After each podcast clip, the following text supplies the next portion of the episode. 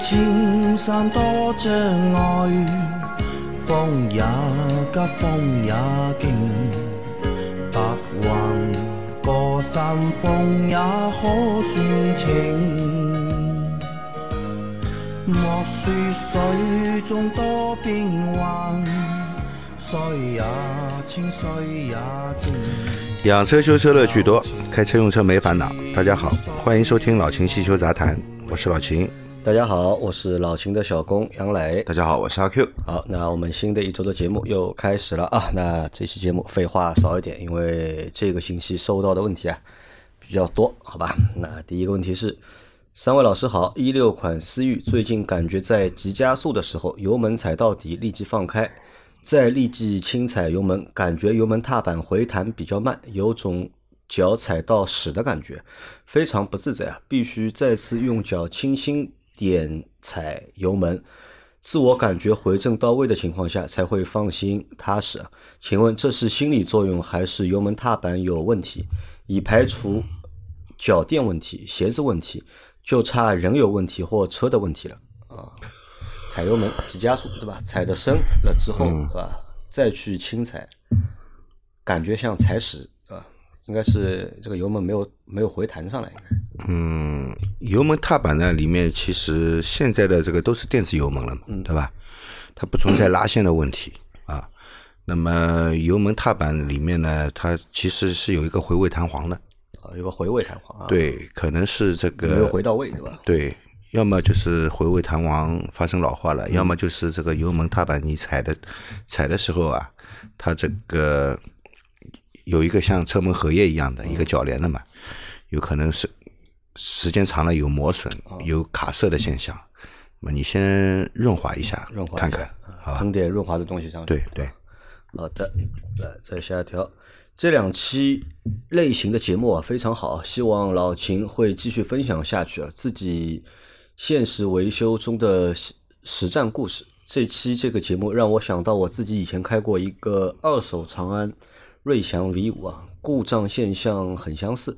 当时我那车是右后排的车窗偶尔出现两开关遥控失灵的现象，我当时判断不像是两开关的事。后来我在网上买了个升降机，装上了试试好用，就是两个开关都是按相反相反反向来操作。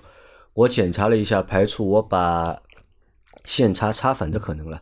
用了一段时间后，主驾驶这个摇窗玻璃又出现时灵时不灵，而且这个车还总是偶尔会出现过车身防盗的那个故障。出现时怎么也打不着火，只有解除那个故障后才能打着。后来我发现我车以前应该是趟过水，我还没到水淹的地步啊，而且座椅也被摘下来过。再后来我也没彻底给它修好，糊弄开了两三年就卖了。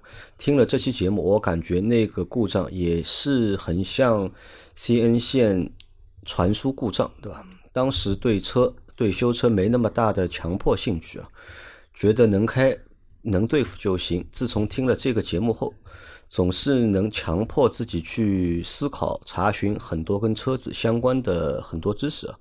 最后祝节目长虹啊！那这应该是他听了我们那个修车案例的啊，那个两个摇窗机的问题，对吧？嗯，而且这期节目放完之后啊，就是有很多人评论啊，嗯就是他们是这么说的，他们觉得呢，我们把一个就是修车的故事啊，嗯，写呃说成了一个就是像一个解密啊，或者是悬疑啊，有这种感觉的。这个其实修车有时候碰到一些这种比较复杂的问题，啊，是这样的啊，你一步一步的这个检查下去，最终把问题找出来，的确是这样啊。所以这样的节目，反正我们后面如果有机会的话，有好的案例或者有趣的案例的话，还是会继续做的会。啊，再下一条，最近啊，我朋友买了一辆大众途锐 2.0T 啊，我有点动心，想听听我心中偶像老秦和阿 Q 的意见啊。有个小伙伴，对吧？看到身边的小伙伴买了 2.0T 的途锐啊，他有点动心，想听听你们两个人的意见。二点零 T 的途锐啊，阿 Q 说吧，先让阿 Q 说，阿 Q 的老东家，对吧？挺好的一台车，挺好的一挺好的台车车。然后那个，如果阿 Q 真的赚了钱了，那个要低调的话，对吧？呃，可能会买台途锐，但是可能会买台三点零 T 的途锐。三点零 T 的，嗯对，二点零 T 跟它差应该十万多一点，嗯，因为二点零 T 的现在好像就五十出头嘛，五十一万多，嗯二三点 T 的话应该在六十一二万多，差个十一万这样子。嗯，不在乎什么呢？不在乎牌子，嗯对吧？就是不是那那一种，就是说对于品牌有刚需的，但是的话呢，比较注重于这个车呢要低调一些、大一些、有品质一些，途锐还是能考虑的。而且二点 T 的途锐的话呢，其实配置还可以，也带空气悬挂了。就是有一点比较恶心，就是中国版的途锐轮毂都很丑，都很小。大哥觉得还可以这个车？五十万，你想你买别的车值得买吗？这个车五十万，你觉得？五十万没有七座刚需需求的话，途锐还是可以的。你想五十万买个叉 C 九零，也是二点零 T 的，还是横置二点零 T。那个四驱的话呢，也是个电子四驱。途锐的话，这个四驱再怎么样，也是个托森的一个四驱，然后也有空气悬挂。呃隔音的话呢，肯定比叉 C 九零要来的要好一些。你五十万买一个雷克萨斯的 RX 三百，你买四五零买不到，买一个三百的高配正好。那除了牌子好一些，那还是途锐有一些吸引力。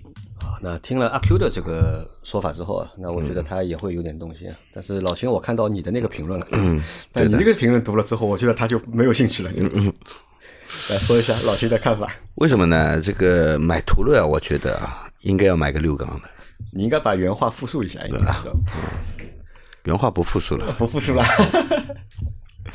你知道老秦在评论里面他怎么说的吗？他觉得就是如果买个二点零 T 的呢，有点像你买台宝马，买了台三缸的宝马。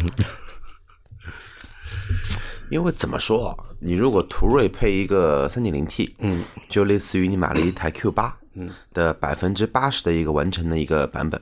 你买个三点零 T 的途锐的话呢，换句话说，你等如果按照现在很多似懂非懂的一些专专业人人士来说的，就所谓的专业人士来说，你就好比买了一台那个 WOS 或者说天悦的百分之六十的一个那个完完整版。但是你如果去买一台二点零 T 的话呢，就等于说你是买了一台什么呢？买了一台途观的 Plus。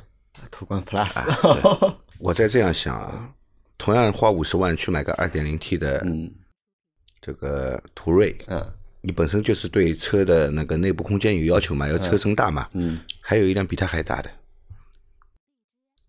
五十万比它还大，林肯的那个飞不要五十万，也是大众，上海大众的。哦，途昂啊，途昂，途昂，你有五十万买途昂肯定花不掉，而且你还能买个六缸途昂，而且还有一点是我我是这么看的啊，就是说途锐这个车对吧，那么高级也好对吧，或者低调也好的，因为它低调，为什么这个车很低调，但是有很多人愿意买这个车，其实也是有原因的嘛，因为它是六缸的一个发动机。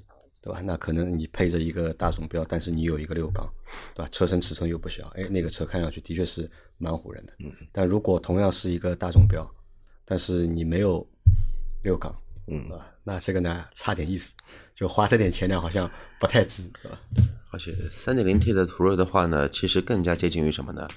更加接近于卡宴，嗯，发动机一样，变速箱一样，架构一样，无非就是一个是怎么说呢？精装版，对吧？带地暖、带通风、带中央空调，一个呢给了你一个对吧？那个那个毛坯房，好，那这个我们过了啊。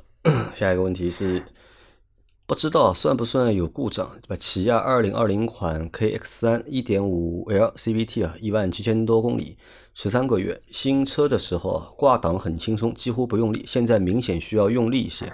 这是变速箱油要更换吗？还是其他毛病？或者说这是正常的现象？谢谢解答。挂档比较累，本来比较轻松，对吧？现在比较累，开了一年多，一万七千公里。检查一下排档拉线，检查一下排档拉线以及这个排档杆下面的这个机构，检查一下，要不然它不会变重的，因为变速箱是不会让你这个操作变重的。啊，和变速箱的油也不会有关系。变速箱的油能影响到你的换挡的一个速度，或者是换挡的一个力道。那这个油呢，基本上已经不是油了，是什么呢？是真真就真的是那种实感，实感 就实感就是已经变成巧克力酱了。那种情况才有可能会让你感觉这个油要换了。但是一般的话呢，都是换挡机构有一些问题。啊，好的。来，再下一条，三位老师好，我想用 WD 四零擦洗发动机舱。WD 四零对塑胶件有负面影响吗？那塑胶件用泡沫清洗剂可以吗？洗完自己再用布抹干。呃，用 WD 四零去清洗发动机机舱呢，太奢侈了。这个小伙伴非常有钱啊，太奢侈了。而且 WD 四零不是用来清洁用的，是用来除水防锈用的。除水防锈、脱锈，对吧？对，除水防锈以及润滑，好吧。机舱盖里面最多的应该是油泥，嗯，对吧？对，那机舱里面呢，应该是用这个发动机机舱的那个清洗泡沫去去清洗啊。然后 WD 四零呢，对这个塑胶件啊。是基本上没有这种熔胀反应的啊，是安全的，没问题的，没问题啊。好的，再下一条，大师，原厂 LED 近光灯变得没有以前亮了，可以像单独更换新的灯泡吗？车是期待高尔夫 GTI，期待高尔夫 GTI，它的那个大灯是 LED 的，但是。近光灯不是 LED 的，它那个 LED 部分只是日间行车灯，它分单油和两油的，有两款啊，最高配的是两油的，下面一档就是单油的啊，再下面就是卤素灯了。你这个应该是单油的，带这个带这个氙气大灯的啊，带氙气大灯的。那么你觉得光没以前亮了，可以单独更换这个氙气大灯的灯泡的。是可以更换的，可以更换啊，应该是欧司朗的 D 二 S 吧，应该是这个型号的吧。好的啊，阿 Q 要补充吗？没补充，没补充对吧？我看你一直在想嘛，我已经在想这个车。嗯，这个车是什么时候换？换什么车？换什么车？对。好，再下一条，秦师傅好，我的途安 L 一七年的，最近出现过几次熄火拔钥匙后，空调。风口位置出现类似口哨的声音，持续十秒左右。每次出现都想掏出手机录下来，又消失了。准备熄火前准备好手机，又不一定会响。不开空调不会响。就是你带着空调熄火，对吧？带着空调熄火，首先这个这个操作方法啊不合理。首先应该是关闭空调，然后再熄火，对吧？应该这样一个动作。那么可能你带着空调熄火的时候呢，你一旦熄火了以后，车子马上就变得很安静。嗯，可能你空调的那个鼓风电机没停下来，鼓风电机还没停，鼓风电机没停下来啊，要么就是你车头里面的电子风扇，嗯，它一下子停不下来，啊，一下子停不下来，停不下来呢，你听到这个听到这个声音了，对吧？如果你是先关空调。在关钥匙的话，可能你就听不到这个声音。为什么你有时候听得到，有时候有时候听不到呢？也许是是这个冷凝器风扇正好在高速转的时候啊，你熄火了以后，哎，它还要转一会儿，嗯，它有惯性嘛，啊，差不多也就十来秒，它会停下来嘛。也许是这个声音。那照理来说呢，这个电子风扇靠惯性在转的时候，应该是不会有什么声音的。你还是检查一下，看一下这个风扇有没有变形啊？看一下这个风扇是是不是轴承有问题，要出现这种轻微的口哨声，好吧？好的。再下一条，大家好，我又来提问了。由于场地原因，单位停车场停车有个台阶，每天后轮上台阶，前轮在台阶下，台阶大约六公分高。每次停好后，怠速情况下，车身会有抖动。发动机转速是稳定的，请教下是什么原因？会不会和机脚垫有关系？最后祝福所有老秦的听众小伙伴们开车用车没烦恼。是这样的啊，你车子如果停在平地怠速，嗯，没有任何抖动，只是这样一种方式去停车，会有抖动，那可能跟那个变速箱以及发动机里面的液位有关。啊，因为它是后面高前面低。对对对，也许跟这个液位有关，好吧？这应该算是一个正常的情况。啊，应应该算吧，应该算。对，好的啊，再下一条，三位老板，你们好！一直听你们节目，学到了很多知识啊，在这里提两个建议。一上一集有人提问防冻液多久换，秦老板说两年，但我的丰田原厂长效防冻液推荐十六万公里首次更换，以后八万公里换一次。秦老板回答其他问题时候还可以再严谨一些。第二。老秦老板可以拍一些自己店里的维修案例视频，做一些讲解，让更多的朋友了解秦老板的店和老秦机油杂谈这档优秀的节目啊。他提了两个，对吧？一个是建议，对吧？嗯，两个都是建议。嗯，他觉得你说的不够严谨，关于换那个防冻液那个事情。嗯，因为他的车是一个长长效防冻液。嗯，不要去相信所谓的长效防冻液啊。这个宝马的说明书还写变速箱终身免维护，你要不要维护？对吧？因为这个问题我们在之前都说过嘛，对吧？所有的油液，对吧？其实都没有长效的。你听我说啊，其实很好玩的。我们就拿宝马这个案例来说啊，宝马这个车呢，说明书上的确是写的啊，变速箱终身维免维护，的确是这样写。但是但是你去他的售后去问。变速箱是不是需要维护？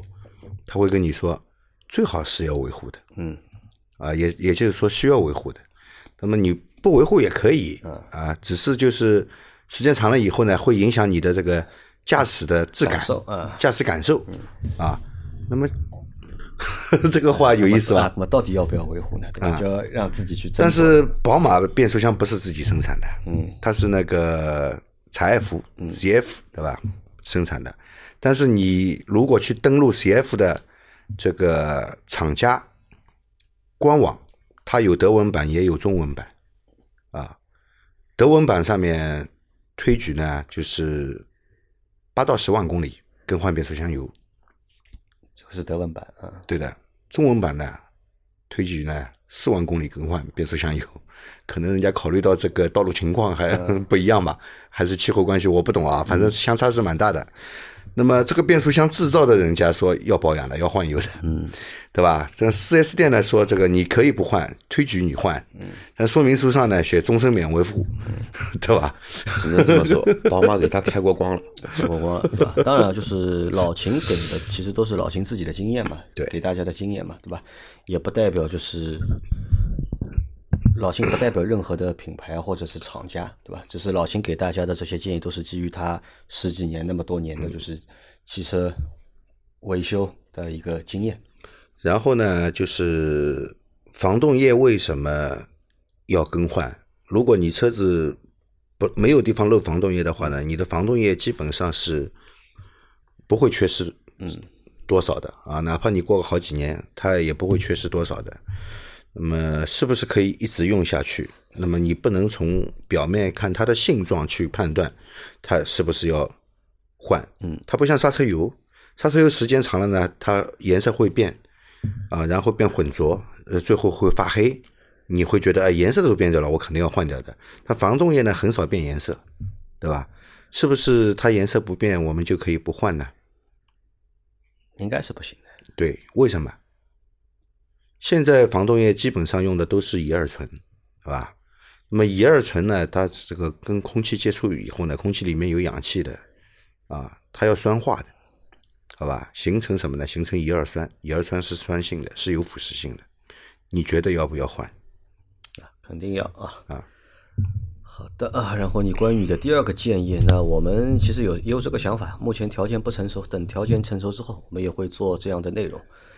那再来下一个问题是，老师们好，我的车是一二款锐志，我有两个问题比较困扰，一是车子刹车异响，冬天天气冷不会响，夏天天气热的时候低速刹车底盘会传来咯噔一响；二是车子上高速速度。加到一百二左右，车身开始抖动，方向盘也抖动。一百十以下一切正常。最后想问一下，怎么样进节目的微信群啊？祝节目越办越好。两个问题，对吧？它的锐志一二款的锐志，嗯，刹车，嗯，会有异响。冬天的时候有，天热的时候没有。嗯，低速刹车底盘会传来咯噔一下的声音，对吧？嗯，夏天的时候有。对，冬天的时候没有啊，冬天的时候就没有。那么，首先我们说踩急刹车的时候，啊，低速刹车的时候，这个低速刹车的时候，你也不会急刹车，对吧？轻轻的带一点刹车，它会咯噔一下。首先考虑这个刹车片和这个安装位上面啊，安装的桥位上面，这个是不是有间隙？如果有这个间隙的话呢，你每次踩刹车都会咯噔响一下，嗯，啊，声音也不会很响，但是能听到咯噔一下的声音，好吧？呃，首先就是排除一下这个原因啊。但它现在是冬天有嘛？嗯，夏天没有。冬天没有，夏天有。嗯，冬天没有，夏天有，那么你还要检查一下这个摆臂衬套。摆臂的衬套。啊，检查一下摆臂衬套。为什么要检查一下摆臂衬套呢？因为这个锐志的下摆臂的衬套啊，是经常会坏的，啊，耐用性并不是很好，啊。那么一旦这个摆臂衬套出现问题以后呢，就会在行驶中出现这种类似的异响，啊。那么它这个更换下摆臂衬套是单独更换，它是一个独立配件啊，不用更换整个下摆臂的。啊，好的。那它还有一个问题是，它的车啊，在一百二十公里时速的时候啊，车子会抖动，对吧？方向盘也会抖动。嗯。但一百十以下就一切正常。嗯，单单按照这个表面现象来看呢，应该是轮胎轮胎动平衡的问题。嗯。如果结合它上面所描述的这些问题呢，那么与下摆臂衬套也是有关的。和下摆臂衬套也会有关。对的。啊，那这个问题其实有一点关联性，对吧？嗯。好的啊。那然后你说怎么进微信群啊？你可以去看一下那个节目的介绍，节目介绍里面有我的微信，你可以来加我的微信，然后会把你拖到我们的微信群里面。再下个问题啊，三位老师问一个关于车险的问题，主要是没出过险。前两天我直行出隧道，隧道口遇到一个右转的车子，已经挺近了，他还是强行右转，我只能一脚踩死。如果撞了，是他百分之一百的责任，还是我也要多少承担一点责任？考虑到如果修车时间比较长，也会影响自己用车，只能忍了。转弯让直行，嗯，直行道隧道口右转已经很近，就等于说你在它的右边的车道，他要并线过来，撞了嘛就是他全责。对啊，啊，转弯让直行啊。对，如果是他他在，看他听他这个描述也不像转弯让直行，可能他前面那台车要右转，他要直行，他在他后面吗？是？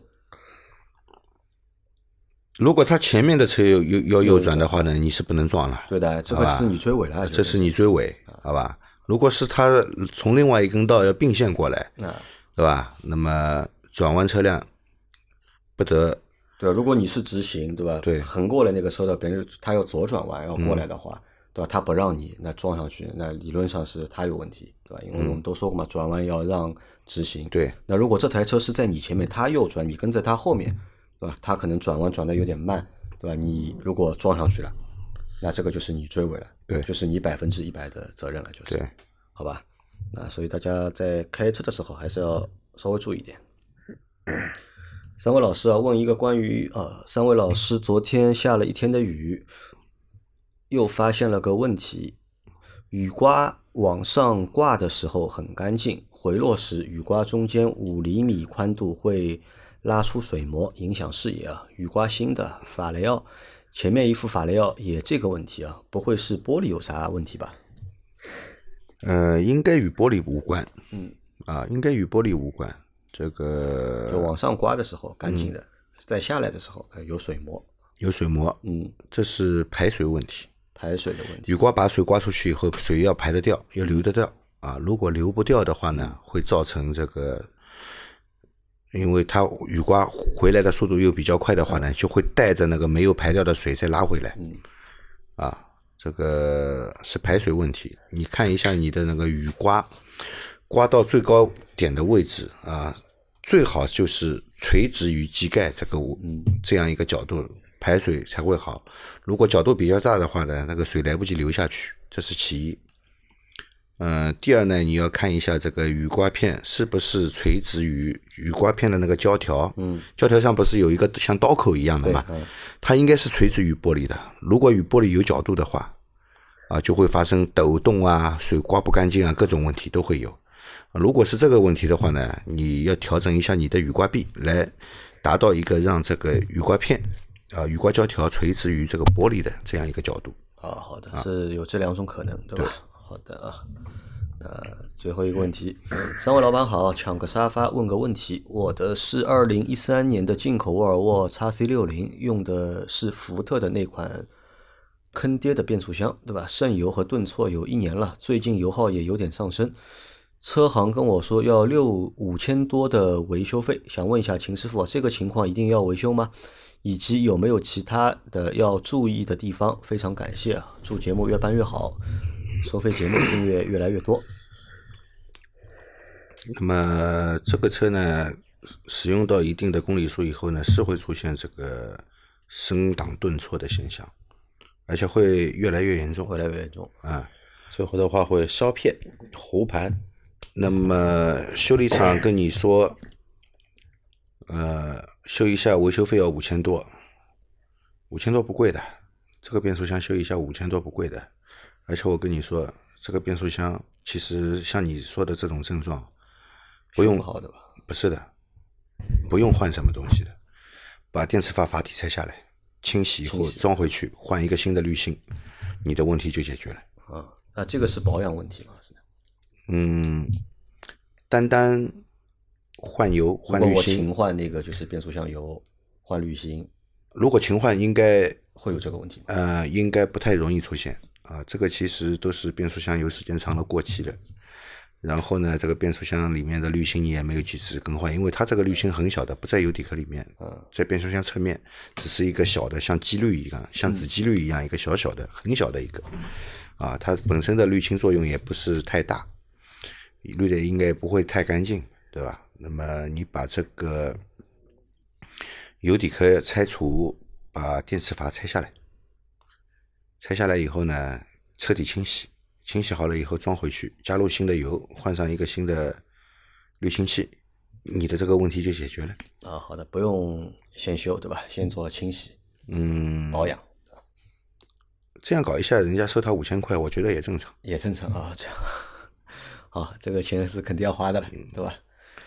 好，那我们今天的这期节目就先到这里啊。大家有任何关于养车、用车、修车的问题，可以留言在我们节目最新一期的下方，我们会在下周的节目里面一一给大家解答。我们明天再见，拜拜。拜拜。